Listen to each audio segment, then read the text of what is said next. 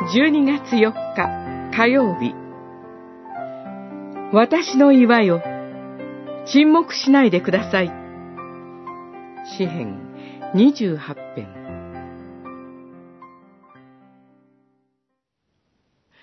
主よ、あなたを呼び求めます。私の岩よ、私に対して沈黙しないでください。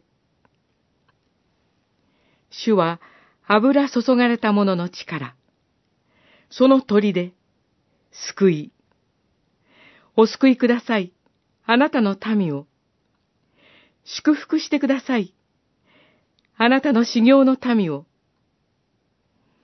とこしえに彼らを導き養ってください。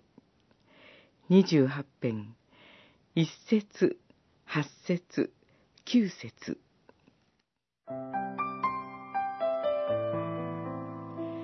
神に私の岩と呼びかける詩篇はいくつかあります。揺らぐことのない救いの神のイメージで捉えられることが多いと思いますが、ここでは岩に沈黙しないでくださいと願っていることに注目したいと思います。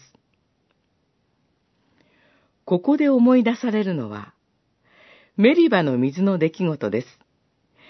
出エジプト記17章、民数記20章。渇きを覚えた主の民は、果たして主は我々の間におられるのか？と言って、水を与えるようモーセに迫ったのでした。民数記では、モーセは二度岩を打ったと書いてあります。モーセは一度目に岩を打った時の沈黙に耐えられなかったのかもしれません。神は、あなたは私を信じなかった、とおっしゃって咎め、モーセにイスラエルの民を約束の地に導き入れることをお許しになりませんでした。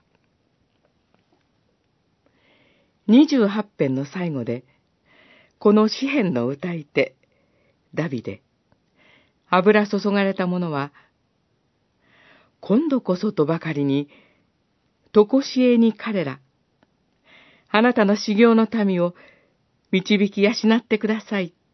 と祈っています。